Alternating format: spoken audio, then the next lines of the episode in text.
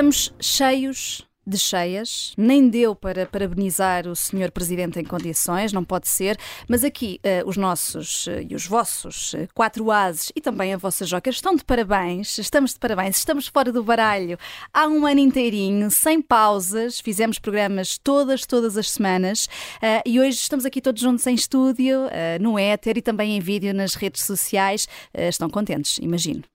Estão. Estamos, estamos claro. muito, muito, felizes. Estamos muito felizes é, todos juntos. É verdade, atravessei tempestades para chegar aqui a Lisboa. É verdade, não é? Vindo de Braga, o nosso, o nosso Luís Aguiar Conraria. Isto até merece um, um retrato de família, um, vamos tratar disso. O problema é que, Jorge Fernandes, nós não pousamos como o senhor Primeiro-Ministro. Um, e trazes por isso aqui umas espadas também uh, para a entrevista de António Costa à Visão, uh, só que eu suspeito não queiras falar propriamente da, da capa da revista, mas sim do conteúdo.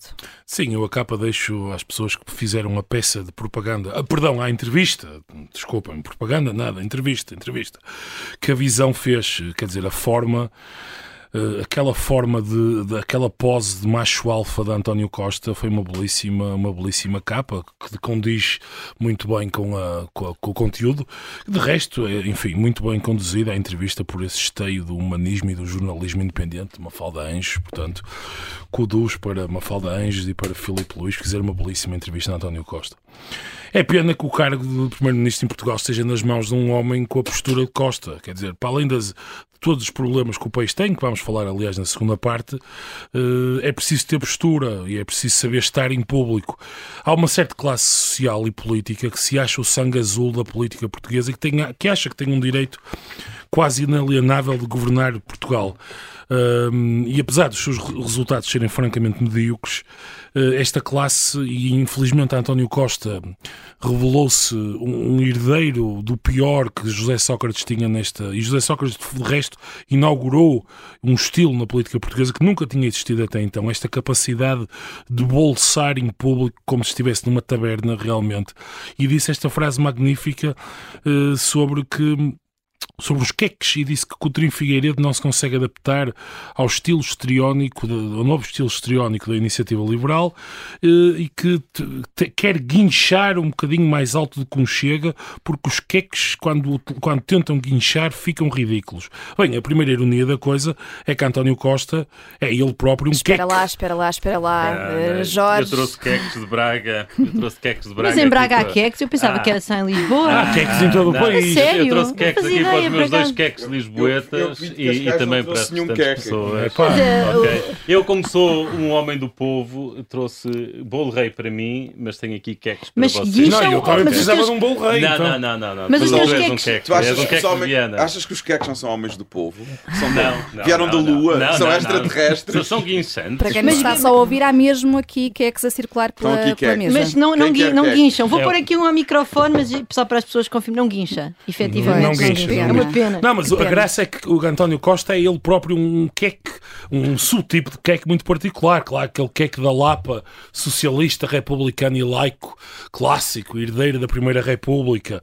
E, portanto, isto, isto é de um mau gosto absoluto, que não tem palavras. E, quer dizer, António Costa reiterou ainda o seu mau gosto quando foi questionado acerca de, de Carlos Moedas, não ter telefonado uh, relativamente às cheias de Lisboa.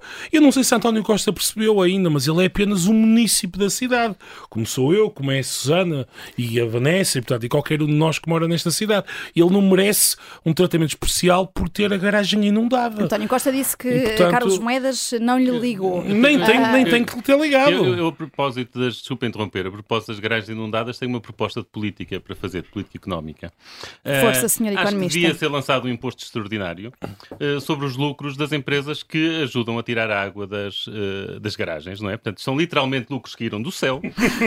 São lucros inesperados. São empresas que estão a lucrar com a desgraça dos lisboetas e, e não só dos lisboetas, daqui de todas as terras aqui à volta. Eh, e, portanto, isto tem todas as condições para lançarmos um imposto extraordinário sobre o lucro destas empresas que estão a beneficiar da tragédia das pessoas comuns. Estás a dar aqui uma ideia uh, ao Posso falar também da entrevista do Costa? Claro que sim. Eu só quero fazer dois pontos. Primeiro ponto, defender a iniciativa liberal. Porque esta ideia de que quem é liberal é queque, ou que as pessoas da iniciativa liberal são queques, está completamente errada como disse o Jorge, o António Costa é muito mais queque, ou teve uma infância muito mais privilegiada e uma adolescência muito mais privilegiada do que muitos militantes do, da Iniciativa Liberal. E começo por referir um deles, Carlos Guimarães Pinto, que é um dos fundadores. Garanto-vos que teve uma infância e uma adolescência muito mais difícil e que teve de trabalhar muito mais do que António Costa. Uhum. António Costa recebeu muita coisa, teve muitos privilégios e, e recebeu muitos privilégios e gozou de muitos privilégios. Portanto, ele devia ter, não só devia pensar sobre o passado dele, como devia pensar sobre muita gente da Iniciativa Liberal antes de dizer estas ordinarices que ele diz em público.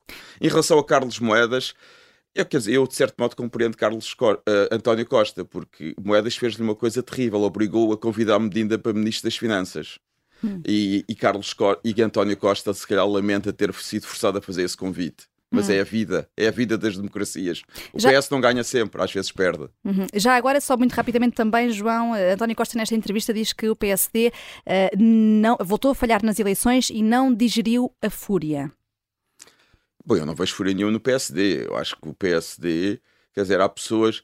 O PSD Fico, muita gente no PSD ficou ressentido com o que aconteceu em 2015. Não vale a pena esconder e é um ressentimento, hum. mas os ressentimentos também fazem parte da vida. Ficaram ressentidos.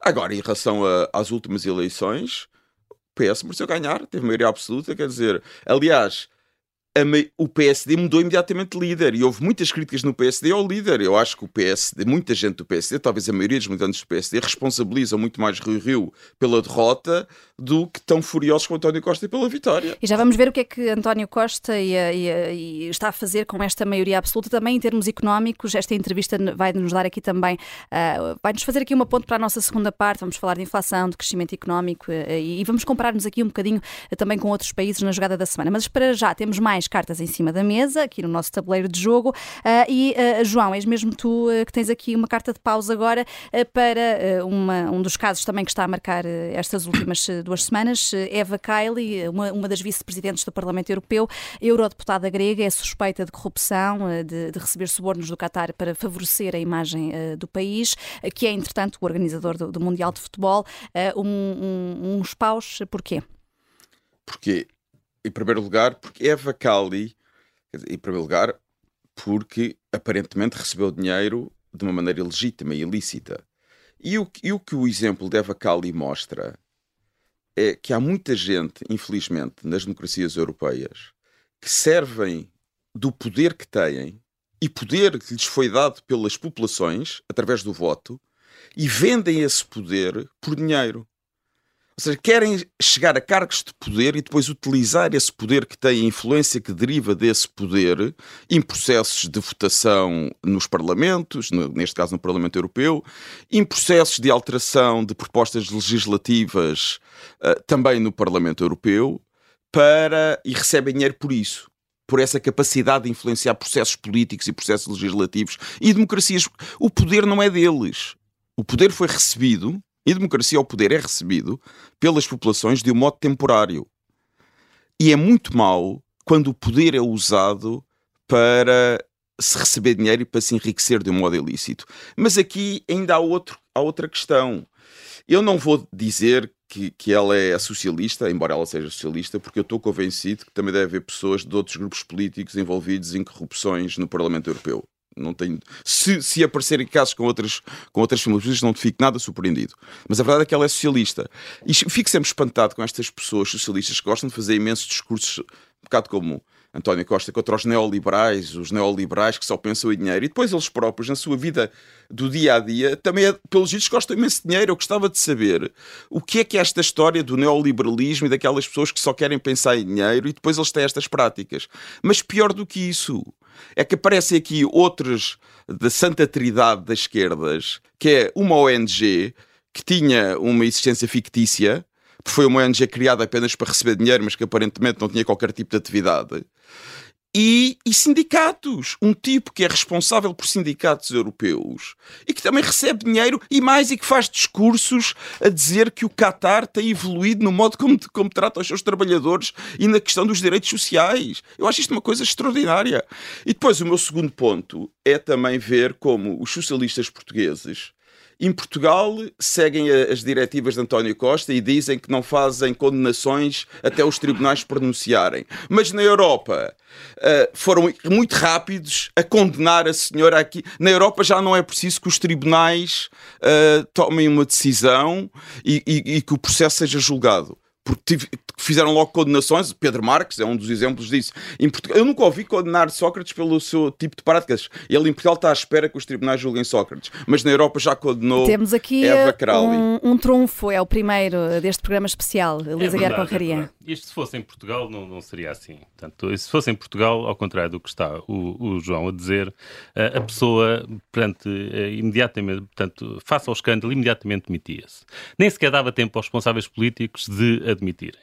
Depois, as polícias, portanto, Polícia Judiciária e o Ministério Público, que obviamente que sabem que quando tornam isto público, têm já a ter uma investigação cuidada pela, uh, por base. Portanto, rapidamente, não diga à pressa, mas assim digamos que em duas, três semanas deduziam a acusação. Uh, e depois, no prazo também, sem ser à pressa, no prazo de alguns meses, os tribunais decidiriam e a pessoa, se fosse inocente, voltaria à sua carreira e se fosse culpada, uh, cumpriria a sua pena. Isto seria assim se fosse em Portugal. Era muito melhor. Era muito melhor. Não, eu, a única coisa, a única distinção que eu faço e que acho que o João uh, falhou na distinção Mas e eu é por isso. isso. Não, não. Eu não a, uni- a única Eu distinção estou a falar da condenação política. Exata, Eu não estou a exatamente, do processo exatamente. Isso é, Eu esse é é o da ponto. condenação política. E esse é que é o ponto. É que Portugal... Mesmo a condenação política demitia-se logo, lamento. nem sequer dava tempo ao primeiro-ministro para é é tirar o a ponto. confiança, porque a pessoa demitia-se logo e, o primeiro, nem sequer era necessário os responsáveis Não, é que isso não acontece em Portugal e deveria acontecer. Exatamente. Claro. Ele está- o- Oh, oh, oh, o Luís está- está a ser irónico. É preciso o quê? É preciso botar uma placa com, asterisco para dizer que estou a ser irónico. aproveita que temos vídeo. A presunção da inocência judicial é evidente. Vocês Agora a conseguem- questão aqui é Vocês conseguem a estragar a condenação política. A condenação política é essencial. Não, claro, mas eu, para mim foi evidente. Não, eu queria só dizer rapidamente que a, Roberta Metsola, que é a Presidente do Parlamento Europeu, que é uma política de, Mal- Mal- de Malta, maltesa, é assim que se diz, não é? Conservadora, com visões muito, muito, muito diferentes da mim, das minhas em muitas coisas do, do- de- de- relativas à política pública, mas eu senti-me tão representada por aquele discurso dela naquele dia de sete minutos, é um discurso brilhante ahm, e de facto também queria que a aqui- democracia está sob ataque. que a democracia está sob ataque, que o principal objetivo dela é defender aquela casa eh, e, e- e dizer até vou escolher com muito cuidado as minhas palavras, porque obviamente há aqui a presunção de inocência, e depois dizer isso, e de facto escolhendo muito bem as palavras, fica tão claro que ela condena aquele comportamento, destitui imediatamente uh, Kaili do seu, do seu cargo. Enfim. Uh, e, queria, e queria agradecer à democracia por ter este, este papel maravilhoso de pôr pessoas tão diferentes de nós e, que, e nas quais, das quais eu discordo de maneira tão fundamental a representar-me tão bem em momentos tão críticos. E não é o primeiro em que ela me representa, atenção, mas este discurso foi particular. Eu gostava um dia de ter um político português que me representasse daquela maneira a falar de corrupção. Enfim, eu tenho a Ana Gomes, por exemplo, mas quer dizer, não, não está, neste momento não, não está eleita E para é, nada. é uma possível candidata à presidência da Comissão Europeia se von der Leyen não fizer um segundo mandato. Uhum. Ah, ah, já aqui tivemos ah, espadas e paus, vamos agora passar para os naipes ah, vermelhos ah, e ah, seguimos ah, diretamente do Parlamento Europeu ah, para a Nova Zelândia. Ah, Luísa Guerra Conraria, são umas copas ah, para a Nova Zelândia que proíbe a partir do próximo ano a venda de tabaco a quem nasceu depois de, de 2009, ah, aos jovens, e é uma medida, isto aqui é muito interessante, de cariz vitalício e com multas bem pesadas. É, é verdade, copas, porque claramente os, novos, uh, os neozelandeses são preocupados com os seus corações, não é? Portanto, querem evitar ataques cardíacos e todas essas doenças que o tabaco, eh, que o tabaco provoca e, portanto, vão morrer todos saudáveis, o que é, o que é ótimo. Podem viver infelizes, mas morrem saudáveis. Ah, e, portanto, as minhas copas para. ah, para a Nova Zelândia. Agora, agora falando sério, ah, penso que nós já tínhamos, muitos de nós, pelo menos, já tinham, já tinham desconfiado das políticas anti-Covid de Nova Zelândia. Aquilo de facto parecia haver ali uma. aquilo que se chama, se calhar com alguma violência, fascismo sanitário. Bem, mas se calhar neste caso começamos mesmo a ver que não, é, não, é, não, não era nenhum exagero retórico, estamos mesmo a falar já de uma ditadura sanitária. Ah, e, pá, e vamos lá ver, as pessoas que tem de haver equilíbrios, evidentemente, uma pessoa não. dizer, Tem de haver equilíbrio entre o bem-estar e, e a saúde, mas esse equilíbrio tem de ser encontrado pelas pessoas e não impostos pelos, pelos políticos. Isto é, é, é, é simplesmente absurdo e detestaria viver numa sociedade destas, onde. Porque os passos seguintes são óbvios, não é? Portanto, agora é isto, as crianças. o álcool, que, depois a seguir vai ser o álcool, depois sair à noite, sair à noite é velhas. horrível. Por exemplo, esta noite dormi 4 horas porque jantei com os amigos, estou com o cérebro Eu só gostaria de muito mais acrescentar, lento, só escuro. gostaria de acrescentar que é um- é um partido de centro-esquerda, é o PS da Nova Zelândia. Vai começar, por exemplo, as pessoas receberem amigos em casa e haver um horário para os pôr fora de casa. Ela já, ela já regulou as idas às casas de banho, em casa das pessoas. Mas isso foi exa- Jacinda, a exatamente, exatamente. Estou à espera que ela- Durante Covid vimos Sim, isso. sim. Vimos isso. Portanto, isto é. é Portanto, são umas copas aqui muito irónicas Se calhar, para, se calhar para a Nova Zelândia. dado que, como aqui o João chamou a atenção, que é de esquerda, em vez de chamar fascismo sanitário, temos de lhe chamar comunismo sanitário, eh, que é igualmente. Qualquer dia até os queques mas- são proibidos. Quer dizer, se esta senhora está ao poder. Para mim, o comunismo É e complicado. são iguais em muitas coisas, lixo. Qualquer um nome É, serve. muitas Venha ela, Jacinda. Uh, portanto, já só sobrou aqui uh, ouros. Uh, e aqui voltamos a Portugal, saímos da, da, da Nova Zelândia. Susana Peralta, uh, os teus ouros são aqui uma espécie de prenda de anos para Marcelo Rebelo de Sousa, tendo em conta que fez anos na, na última segunda-feira. Marcelo Rebelo de Sousa, não o presidente, mas o comentador de futebol, é isso? Sim, o nosso comentador de futebol, tão omnipresente nas flash interviews e tudo. E depois, uma vez que Portugal foi, foi eliminado do, do Mundial, imediatamente ou rapidamente, veio dizer que, primeiro anunciou que não se pronunciava, que não era, não era altura para se pronunciar acerca do futuro de Fernando Santos. E ontem, assim que pôde, que eu estava no carro para às seis da tarde e a ouvir a, a rádio Observador e, e assim que pude, assim que ele pôde veio logo falar e então aí fez, fez um comunicado, acho que até ainda não era oficial, portanto uh, li hoje que a própria Federação Portuguesa de Futebol ainda não tinha anunciado que tinha chegado a acordo com, com Fernando Santos para a rescisão Estava a ser dado Ah, já em todo e, lado, eh, mas Quero agradecer mas a Fernando. Santos, exatamente, mas, mas já tínhamos uh, o, o comentador Marcelo, é muito importante. Quero agradecer a Fernando Santos pelos muitos anos de serviço a Portugal, pela forma como serviu Portugal e como conduziu o projeto Portugal na Europa, com magníficas classificações um, e muitos portugueses vibram com Portugal e com a seleção, etc. Eu acho que ele podia, em primeiro lugar, tar- ter mais cuidado com o que diz, porque, uh, obviamente, Fernando Santos, enfim, deu algumas glórias futebolísticas a Portugal, mas é também uma pessoa que tem um processo de co- com, com, com a autoridade tributária que, lhe, que está a cobrar-lhe uma multa de 4,5 milhões de euros por causa de evasão fiscal. E, portanto, quer dizer, se Marcelo tivesse só caladinho, até porque já o, já o que eu me recordo, enfim, quando curou, recebeu em Belém, com todas as honras, quando Portugal ganhou o europeu, portanto, já, já mostrou ao mundo que agradecia essa grande glória que Fernando Santos nos trouxe, e bem, e bem, no momento, atenção, não, não vou contestar isso. E. E agora, vir assim, eh, falando apenas da- da- do, do- do grande papel, do grande agradecimento que Portugal tem perante esta pessoa, que foge aos impostos, parece-me grave. Eu li também que Fernando Santos era o sexto treinador mais bem pago do Mundial, portanto, Portugal está no, no ranking realmente de países bastante ricos para gastar dinheiro em futebol, obrigada. E, e depois, entretanto, eh, no Porto Canal li hoje, citando o Jornal de Notícias, que aquilo que Fernando Santos vai receber da, da Federação são 4,75 milhões de euros, mas isto são estimativas do- dos órgãos de comunicação, não são ainda números oficiais, e portanto isto dá perfeitamente para pagar a multa de 4,5 milhões de euros à, à autoridade tributária. Eu julgo que já estava na altura de o Presidente eh, ter algum decoro relativamente a esta história do futebol. Uhum. Ah, não sei se alguém tem algum comentário rápido a fazer. ah, subscrevem. Ah, Eu aqui achava boa ideia que. Marcelo Rebelo de Sousa se passasse de Belém para presidente da Federação Portuguesa de Futebol. Ou para treinador. Podia acumular, o- ou Podia acumulava o acumular. Ou tu os três. Podia acumular.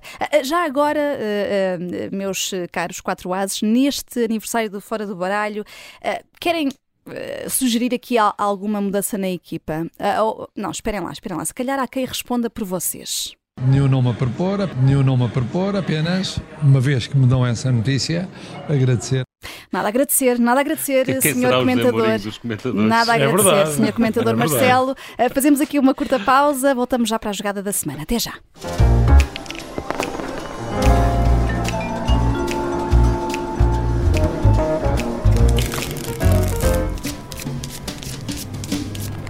Claro que neste intervalo o Luís Aguiar Conraria já comeu o seu eh, bolo rei, só para dar conta aqui aos nossos ouvintes, os queques ainda estão aqui eh, por, eh, por provar. Eh, estamos quase, eh, quase, quase a chegar ao, fi- ao final do ano, um ano, como dizer, inclassificável, com a guerra de volta à Europa, a maior inflação em quase 30 anos em Portugal. Valha-nos o otimismo mais ou menos irritante, avaliem vocês, do nosso Primeiro-Ministro. António Costa recusa que Portugal deva comparar-se com a Roménia. Tudo aponta para que este país de leste nos faça uma ultrapassagem digna de registro em 2024, daqui a um ano e pouco, no PIB per capita.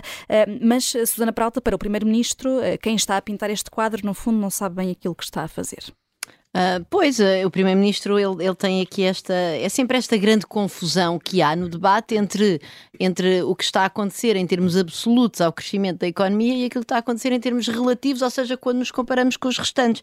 E como é óbvio que ambos ambos são legítimos e essa, essa ideia de que nós não nos podemos comparar com a Roménia, porque e, e ele depois diz que fala de vários indicadores nos quais a Roménia está pior do que nós, como mortalidade infantil, etc. Fala nessa entrevista à visão, convém eh, lembrar sim, sim, estamos com a entrevista à visão e aliás eu, eu trouxe a visão, tenho aqui uhum. e até anotada e tudo, porque realmente estive a ler com muita atenção a entrevista é um documento que vais guardar. Vou guardar, vou guardar também porque o registro fotográfico é realmente fascinante. Temos aquela fotografia de António Costa de olhos fechados, que também, também acho, é afinal, esta sim, sim. também uhum. Gostei bastante assim pensativo e concentrado realmente nos problemas do país. Mas, portanto, é verdade que a economia portuguesa está a crescer. Mas também é verdade que a economia portuguesa está a ficar para trás na, no ranking, na ordenação das economias europeias, em termos de qual indicador? Do indicador PIB per capita, depois, e, e, neste caso até da Roménia, PIB per capita em paridades do poder de compra, que também tem muito a ver com diferenças salariais, porque apesar de nós sermos um país de salários baixos, a Roménia é um país de salários muitíssimo mais baixos. E, portanto, isso faz com que uma parte substancial do cabaz do que as pessoas adquirem, que é, que é, é, muito determinado pelos salários locais, por exemplo, basta pensar em Lisboa hoje em dia, é muito mais caro ir ao restaurante, por exemplo, não é? Portanto, houve uma valorização disso que nós chamamos de bens não transacionáveis, que na Roménia, não, não, eu nunca fui à Roménia, mas enfim, conhecendo, olhando mais ou menos para os dados, não, não aconteceu certamente como em Portugal, por causa do boom do turismo, etc. Portanto, Quer dizer, o que eu quero dizer é, obviamente nós estamos a crescer e o Primeiro-Ministro vem com estes números do crescimento, pois há aqui uma parte em que ele, em que ele diz, ah, é um país que sai da pandemia a crescer 6,7%.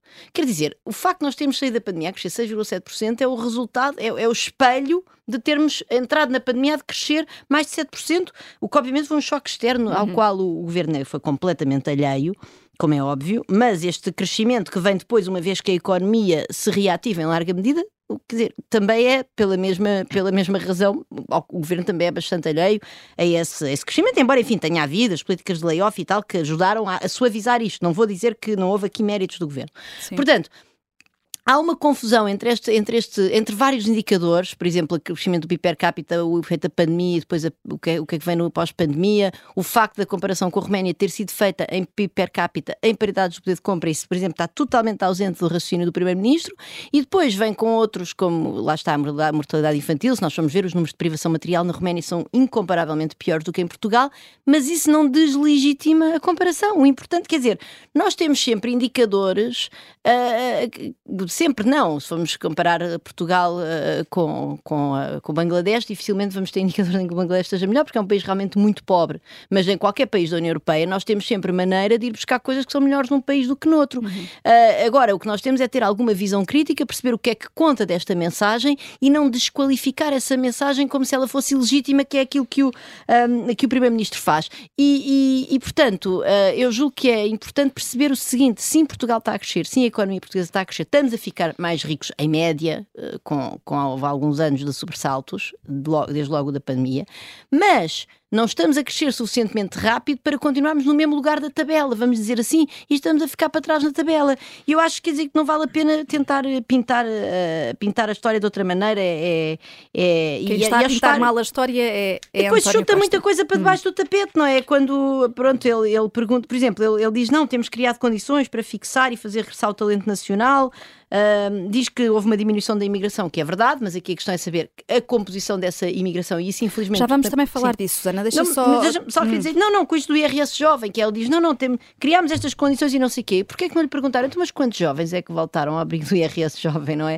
Uh, e, e, esse tipo de coisas fica, ficamos sempre aqui isso muito. tem a ver com a qualidade dos entrevistadores. Na economia do anúncio, que é uma coisa que a mim me irrita bastante. Há aqui muitos momentos em que eu fico com a ideia de, mas ah, eu queria tanto fazer esta pergunta e essa pergunta não, não surge na entrevista. Uhum. Posso, posso falar um bocadinho sobre a comparação com a Roménia Sim, e com os antes de irmos aos jovens e à imigração. Eu acho que esta questão é importante e, E por acaso, eu, eu acho que mesmo a Susana acho que não está a ir a, ao fundo da questão. E, e aliás, e também não fui eu que fui, foi o Fernando Alexandre, que até é colunista da, do jornal Observador, uhum. que outro dia em conversa comigo me explicou bem porque é que, porque é que era de esperar que nos outros indicadores a Roménia estivesse muito pior do que Portugal. Porque o, o PIB é aquilo que se, é o rendimento anual, é aquilo que, se, que, o país faz durante cada ano. Portanto, desde 2000, vamos pegar em 2000, desde 2000 até agora, a, a Roménia sempre teve um rendimento anual menor do que nós, mais baixo do que o nosso. Ok, quando nós olhamos para indicadores como a qualidade das estradas, a qualidade dos hospitais e por fora, nós não estamos a olhar para o rendimento de um ano, estamos a olhar para a riqueza acumulada. Claro, sim. Ok? E portanto, nós ao longo destes 30 anos tivemos um rendimento sempre maior do que a Roménia. Portanto, é evidente que ao longo destes 30 é? anos gastámos mais dinheiro em estradas, mais dinheiro em hospitais, mais dinheiro numa série de coisas, ok? E a Roménia só agora é que está a ter o nosso rendimento. Imaginem alguém que ganhou toda a vida 2 mil euros por mês. E alguém que começou com os 500 euros por mês e com os 50 anos chega aos 2 mil. Claro que quando os dois têm 50 anos, aquele que começou de baixo e chegou para lá chegar tem uma riqueza acumulada mais baixo. Ok? Portanto, o facto de um país vir mais atrasado do que nós e apanhar-nos no PIB per capita, mesmo sem ser a questão da paridade dos poderes de compra, mesmo se fosse PIB per capita sim, sim, sim. puro e duro, seria de esperar que numa série de indicadores eles estivessem pior do que nós. Okay? Porque há uma inércia, sim. Porque não é só inércia, porque é mesmo uma questão acumulada. É que o, o, o, o ser indicadores como a qualidade, de, indicadores da qualidade de vida são indicadores cumulativos ok, é uma variável stock, mas digamos o ponto, assim. Luís, mas Sim. o, a questão... É, é, é uma coisa... Eu digo que a inércia vem desse processo. Vem mas em relação a Portugal há aqui uma questão central, é que esse que partiu de trás e que agora apanhou Portugal, isso revela uma estagnação de Portugal. Completa, Esse é, é o ponto central. E, e depois, e, e, para nós, e, e, o que indica que no futuro depois nos irão ultrapassar. Mas acho que esta, esta questão de porque é que nos outros indicadores eles são pior do que nós, isso não é, de facto, isso é o que era de esperar. Uhum. É o que era de esperar. Não há aqui nada de extraordinário. Isso qualquer país que nos apanha, à partida, nos outros indicadores todos, está pior do que nós. Estamos a, a comparar uma variável que é fluxo, que é o rendimento anual, com bem, a riqueza, a que é o acumulado. E foi o Fernando foi Alexandre, Fernando, portanto, deixa-me dar-lhe crédito para isso. Porque, Podia ser facto... a nossa contratação. ah, olha, aqui olha, fora de baralho. É, se, se, manda, mandamos ao Presidente. Se o Marcelo Rebelo de Souza não estiver disponível para ser comentador, pois, acho que o Fernando, o Fernando seria ótimo. Era uma ótima ah, pois. Uh, mas já que falamos de, desses indicadores, só rapidamente, uh, António Costa, uh, nesta entrevista, diz que temos a, a, terceira maior taxa de engenheiros. Luís, tu foste verificar os dados, já agora, se quiseres rapidamente. Portugal é mesmo um país de, de doutores e engenheiros? Uh, do, doutor, Isso é. Doutores não verifiquei.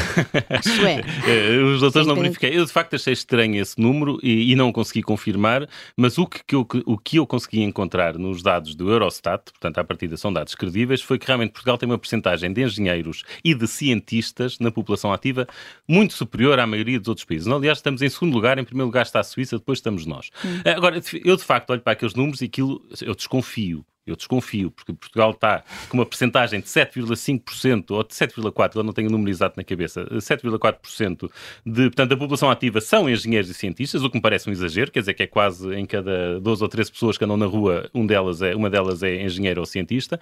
E, por exemplo, em 2015 essa percentagem era menos de metade. Portanto, eu não consigo perceber como é que Portugal deu um mas, salto desse. Mas se um economista mas desconfia destes lá. dados que são oficiais, eh, para uma pessoa que não é economista, isto pode querer dizer que pode haver aqui algum tipo de manipulação? Ou, não, manipulação, ou... certamente que não há no sentido seguinte, ou seja, nós podemos sempre ir ao site do Eurostat e analisar eh, os metadados, metadados no sentido de metadata, ou seja, no sentido uhum. estatístico, e perceber como é que aquilo é classificado. Eu não sei qual é a liberdade que cada país tem de, de, na classificação dessas coisas, para ser honesta. Pois, uhum. mas, mas portanto, uh, há, alguma há alguma base para o que ele disse. Uhum. Pronto, agora eu pôr as mãos no fogo a dizer e vir aqui dizer que realmente temos muitos mas, engenheiros e mas cientistas. Mas sobretudo o, aumento, o aumento que referes é que é estranho. O aumento é? é um aumento Mas quais são as implicações duplica. para Portugal de ter tantos engenheiros e cientistas? É Foi isso que não é explicado. É que a Roménia nunca mais nos apanha. Pá, vamos crescer, crescer, Sim, crescer, o Primeiro-Ministro fez questão de dar esse exemplo. De... E a Roménia nunca mais nos apanha.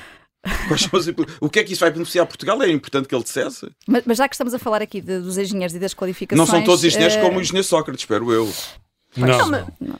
Mas, não, é, a ver, o, o, os efeitos positivos é o, que ele, é o que ele chama como uma das principais formas estruturais e eu até, eu até tendo a concordar com isso, que é o hum. aumento das qualificações da nossa população. Uh, e de facto, um país sem uma população qualificada não se vai desenvolver. Agora, que isso seja só suficiente por si, sabemos bem que não. Mas pelo menos deixar de ser uma restrição uh, é bom. É bom. É, bem, e claro, e ajuda a alimentar a narrativa de que, de Portugal tem crescido, que é a narrativa dele, não é? Não é nossa. Pelo visto, tem crescido em número de engenheiros, não, não tem crescido em termos de PIB. Não, mas ele diz que sim. Bom, Portugal narrativa dele, tem crescido tem em termos de PIB. E tem crescido. Tem cresceu. crescido, mas, é, mas isso é um facto. Sim, quer sim, dizer, mas, tô- estamos, sim, mas a questão é relativo e não absoluto, tem. pois. Esse é um ponto. Mas eu, eu- eu confesso que eu mesmo, eu mesmo nisso, na questão do cresci- números puros de crescimento, eu, eu também fico na dúvida, não consigo ser taxativo nem para um lado nem para o outro. Porque quando ele diz que de 2015 a 2019 nós crescemos bastante, eu acho que ele tem razão. Eu, uma- eu até escrevi uma vez um artigo sobre isso, a olhar para os dados e de facto dou-lhe razão. Portugal cresceu bastante. Eu, eu, na altura, quando olhei para isso, eh, eh, fico sem ter a certeza se crescemos porque mudámos de paradigma e passámos para um paradigma de crescimento mais rápido ou se é simplesmente o resultado de, não da pandemia, mas sim dos anos da Troika, de depois daquela depressão toda e dos anos de crise, é normal crescer muito. Pronto. E agora, digamos que 2020 e 2021 seriam o tirateimas para sabermos se era Portugal a, a- a regressar ao seu nível ou se de facto tinha mudado de paradigma. Entretanto, veio a pandemia e. E isto, pá, e os dados deixam de contar, e eu até acho mesmo que os dados até 2022 não interessam. O crescimento deste ano e o crescimento do ano passado tem simplesmente Então, a ver com a a queda de com a queda, 2020 exatamente. e a queda de 2020 não é culpa de nenhum Sim, governo. daqui para a Ponto frente, final. então, vamos, vamos E ver, termos vamos ver caído que é mais que que os outros países é normal. É normal tem a ver com do as estruturas turismo, das economias. claro. Mas a a partir de 2023 vamos ver. Mas ah, ah, ah, ah, calmo. convém olharmos aqui também pa- para não só para essa questão do crescimento, mas tudo aquilo que, que está à volta disto e falámos aqui dos, da- dos engenheiros, da, da- da qualificação das pessoas. É preciso também ah, reter esses cérebros em Portugal. Jorge Fernandes, achas que há aqui um, um plano do governo ah, pa- para o futuro do país ah, assim a 10 anos, por exemplo? Não, António Costa, enfim, à partida Não, é não, até há plano, ri- 2026. não há plano rigorosamente nenhum. Aliás, eu queria falar aqui de duas coisas. Uma, a pr- a primeira é uma coisa que tem sido, tem sido discutida um bocadinho no meio das pessoas que estão preocupadas com a política de ciência em Portugal. E isto pode parecer uma coisa de nicho, uma coisa menor, mas de facto é algo que é bem indicativo do que é o modelo de economia que António Costa e que este governo em geral pretendem. Ao contrário, por exemplo, de Espanha e de Itália, que conseguiram inscrever nos seus PRRs eh, uma grande dotação para a ciência fundamental, António Costa, e com a ajuda também de Costa e Silva, está a programar, a utilizar imenso dinheiro do PRR para fazer uma ligação, que dizem eles, entre a, entre a ciência e as empresas.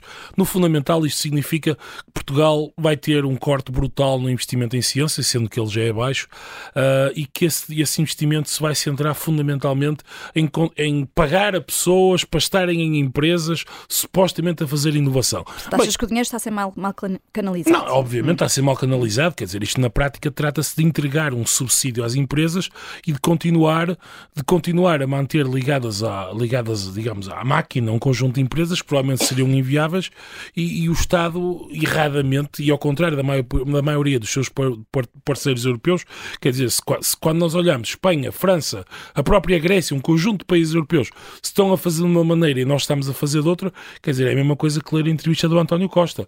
E ele pensa que vai na autoestrada e que vê aquelas pessoas todas com os, com os faróis em frente a ele e começa a dizer: bem, há aqui uns malucos que vão em contramão. E quer dizer, se calhar, enfim, mas sim. E portanto, isto, isto para mim é uma coisa altamente preocupante.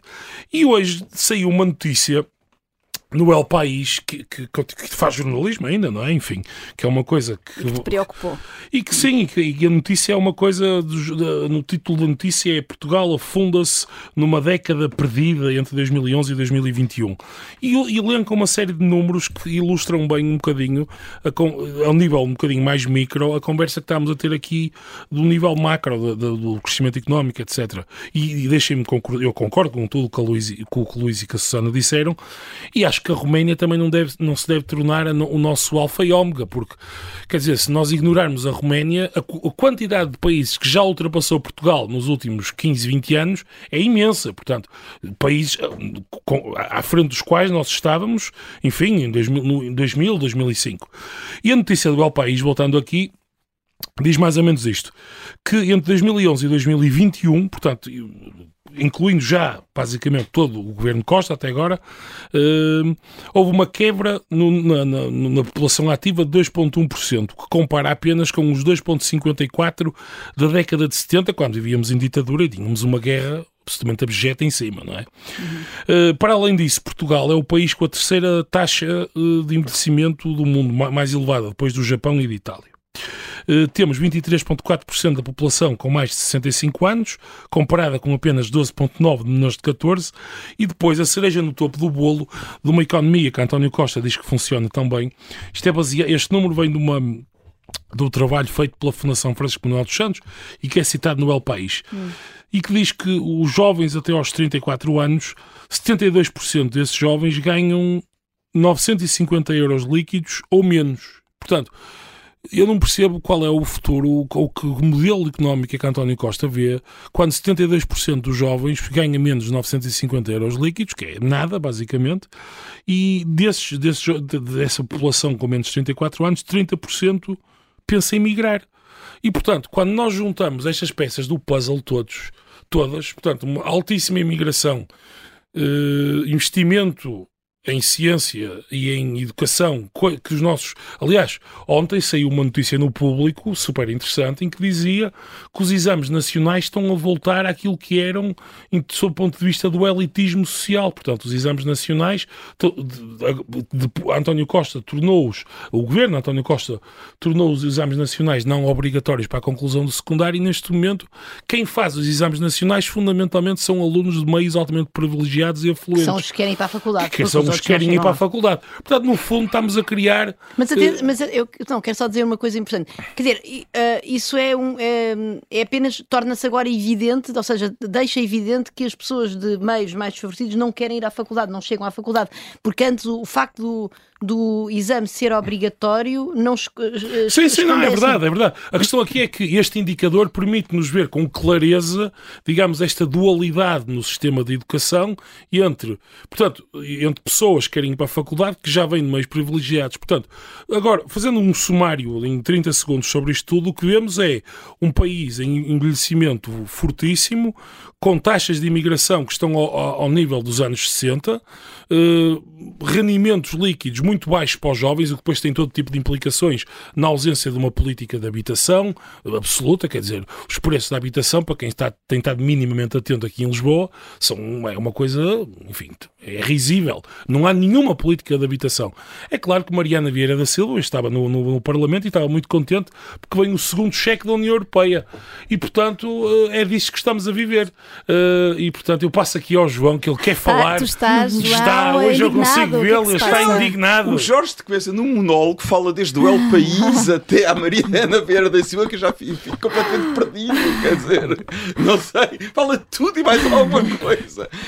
Eu só queria fazer um ponto em relação às questões económicas e que vai Sim. afetar o crescimento da economia em Portugal, que tem a ver com a inflação que eu acho que foi pouco tratada na, na, na entrevista e mal tratada na entrevista porque António Costa parte do princípio que a inflação é simplesmente uma questão monetária e que, portanto, o BCE vai resolver o problema da inflação. Eu tenho muitas dúvidas. Eu acho que nós, sobretudo por causa da guerra, mas também com as alterações na política e na economia global que vão acontecer por causa da guerra, sobretudo o, um maior afastamento entre a China e as economias ocidentais, eu acho que em grande medida a inflação é um produto de um choque de oferta e, não e que não pode ser resolvido por políticas de bancos centrais. Portanto, esta ideia, aliás, ontem, quando o BCE uh, eh, decidiu mais uma vez subir as taxas de juro, mais a importante do que isso, ano, porque já se esperava, foi as previsões em, em alta da, da, da inflação para os próximos anos. Eles reviram em alta a inflação para os próximos anos. Ou seja, o objetivo, confesso, do Banco Central Europeu, que está nos tratados da União Europeia, de manter a inflação a 2%, 2%. ou abaixo, não vai acontecer durante vários anos. E eu acho que nos próximos 4, 5 anos não é vamos que, ter. Que é não, eu acho que o BCE fazer? já interiorizou. Não, o BCE hum. tem que continuar a, a, procurar baixar a inflação, obviamente. Mas eu acho que o BCE já interiorizou, embora não o possa dizer em público, que nos próximos anos vai ser muito difícil ter a inflação abaixo de 3%. Muito difícil mesmo. Porque a inflação, neste momento, resulta de um choque de oferta que tem a ver com as alterações das cadeias industriais e das cadeias de produção globais. Dito de outras palavras, em grande medida a vida relativamente barata que havia no Ocidente resultava de uma produção industrial na China barata e noutros países hum. asiáticos. Isso vai acabar. Muito bem. Vai mudar. Isso acabou e, portanto, a vida vai ser mais cara. E esta ilusão que os políticos ainda têm de que o BCE vai resolver a inflação E, portanto, nós nem sequer vamos falar muito da inflação, porque isso é uma matéria do BCE, é uma matéria de política monetária. Não é? Milton Friedman dizia isso. A inflação é uma questão monetária parece que de repente todos os governos europeus converteram a Milton Friedman e não perceberam que as coisas estão a mudar. E, e, portanto, eu acho que temos de tratar a inflação de uma maneira muito diferente. Eu só queria relembrar, nos anos 70, depois do choque petrolífero, no, no, no, no início, meados da década, no início da década de 70, durante seis anos a inflação nos Estados Unidos esteve entre 5% a 6%. Portanto, esta ideia de que nós temos que a inflação vai regressar aos 2% pode ser uma grande ilusão e podemos estar condenados a 4, 5, 6 anos de inflação acima, talvez, dos 3%. Uhum. Uh, uh, uh, essa questão da, da inflação pode estar aqui o governo também a beneficiar disto, de, à boleia da inflação. Ainda agora anunciou António Costa uh, este apoio de 240 euros. A verdade é que a receita fiscal está a aumentar uh, também, Luísa quer Conraria, e muito, o que faz com que uh, os, os, preços estão a subir muito mais, pagamos mais IVA. isso tudo também está a fazer com que o governo tenha esta, esta folga para poder dar este dinheiro. São dois efeitos. Hum. Um é esse, o da inflação, que, além disso que disseste, também se traduz em aumentos salariais. Uhum. Uh, aumentos rea salariais reais negativos, mas que nominais são, portanto, no setor privado os aumentos salariais foram em média 4,5% este ano. Uhum. E isto depois também se traduz em IRS mais altos, ainda por cima com uma taxa de IRS progressiva, uh, também se traduz em taxas de IRS mais altas e, portanto, as receitas aumentam por aí. Uh, agora, isso não, quer dizer, eu, eu, não entro naquele discurso de o governo está a ganhar com isto e podia ter um déficit mais alto, porque eu lembro que temos uma dívida pública enorme. E que as taxas e estão enquanto, a subir. E enquanto a nossa dívida pública não estiver nos 60% do PIB, não me ouvirão aqui a falar contra. Uh, Uh, contra reduções de déficit e até eventuais aumentos. Que, que aliás, não vai acontecer durante a nossa vida. Então nunca te ouviremos falar sobre isso. não vai acontecer durante a nossa vida, seguramente. Depende, não depende, sei. vamos ver. Vamos ver. Eu, eu, apostaria, eu apostaria em 2035. Hum. Mas posto isto, eh, em 2035, eh, não sabemos se António Costa estará. Eh, Mas ele compromete-se a chegar abaixo dos 100 uh, até ao final da legislatura. Até ao final da legislatura, sim. mas, mas, ah, mas, se a oposição forem todos queques, em 2035 ainda é primeiro-ministro. E, já, já, já agora? desculpem lá, desculpem lá. É, é, bom, ou seja, nós, apesar de tudo, com todas as críticas que eu tenho de fazer a esta, esta entrevista, etc., é bom termos um primeiro-ministro que se compromete com este objetivo uhum. e, que, e termos este este, este, esta prudência no Ministério das Finanças neste momento é uma coisa boa, porque de facto as taxas de juros estão a aumentar. Nós temos uma, uma dívida pública de 120% do PIB, a grosso modo, e, e, e, é importante, quer dizer, é, não quer demais lembrar este facto, que é o aumento da taxa de juro não, não tem impacto apenas na, na dívida futura, tem impacto também na dívida passada, porque claro. como nós não temos saldos estruturais, saldos, peço desculpa, uh, orçamentais positivos, uh, cada vez que temos de pagar dívida, temos de ir ao mercado comprar dívida, e portanto uhum. a dívida que está à taxa mais baixa converte-se em dívida à taxa mais alta. Claro. Uh, está aqui um macroeconomista melhor que eu, mas é isto. Portanto, ainda bem, ou seja, obrigada Sim, António Costa, apesar de tudo, compromisso António Costa Costa. Uh, e Obrigado, depois, António Costa. Não, depois, isto, terem, isto... depois terem lido não, a entrevista, é uma coisa boa. António Costa será aqui então, lá. só para terminarmos, uh, um, um otimista irritante, um otimista delirante ou um otimista realista? Quero uma resposta de cada um e já agora, se quiserem até associar uma carta do, do baralho. Irritante? Eu não, irritante, eu, eu, delirante ou, ou realista? Não, não, irritante. Irritante? É, é um ordinário. Essa opção estava em cima da mesa. Reles, ainda por cima. Uh, Susana? Não, eu acho que é um bocado, eu acho que é um bocado irritante por causa de todas estas, estas coisinhas que ele vai largando na entrevista e que depois não puxam por ele. Portanto, desse ponto de vista é irritante. Hum. Para mim é delirante. Ele está em delírio total e não faz a mais pequena ideia do que é a Europa e o mundo neste momento. Aliás, aquilo tudo que nós dissemos aqui, ele deve... eu espero que ele tenha a mínima noção do que é isto, aquilo que o Luís e o João falaram especialmente. Bom, uh, como diz o Primeiro-Ministro, uh, meus caros, habituem-se. Habituem-se uh, ou não, nós aqui no, no, Fora do Baralho temos um mandato bem, bem definido, Sr. Primeiro-Ministro, uh, e nós acreditamos as regras. Uh, estamos de volta na próxima semana e vamos estar muito natalícios, já não vamos estar aqui todos juntos e agora em estúdio quentinhos, mas, mas vamos comemorar e vamos comer os queques. Bora lá. Até para a semana.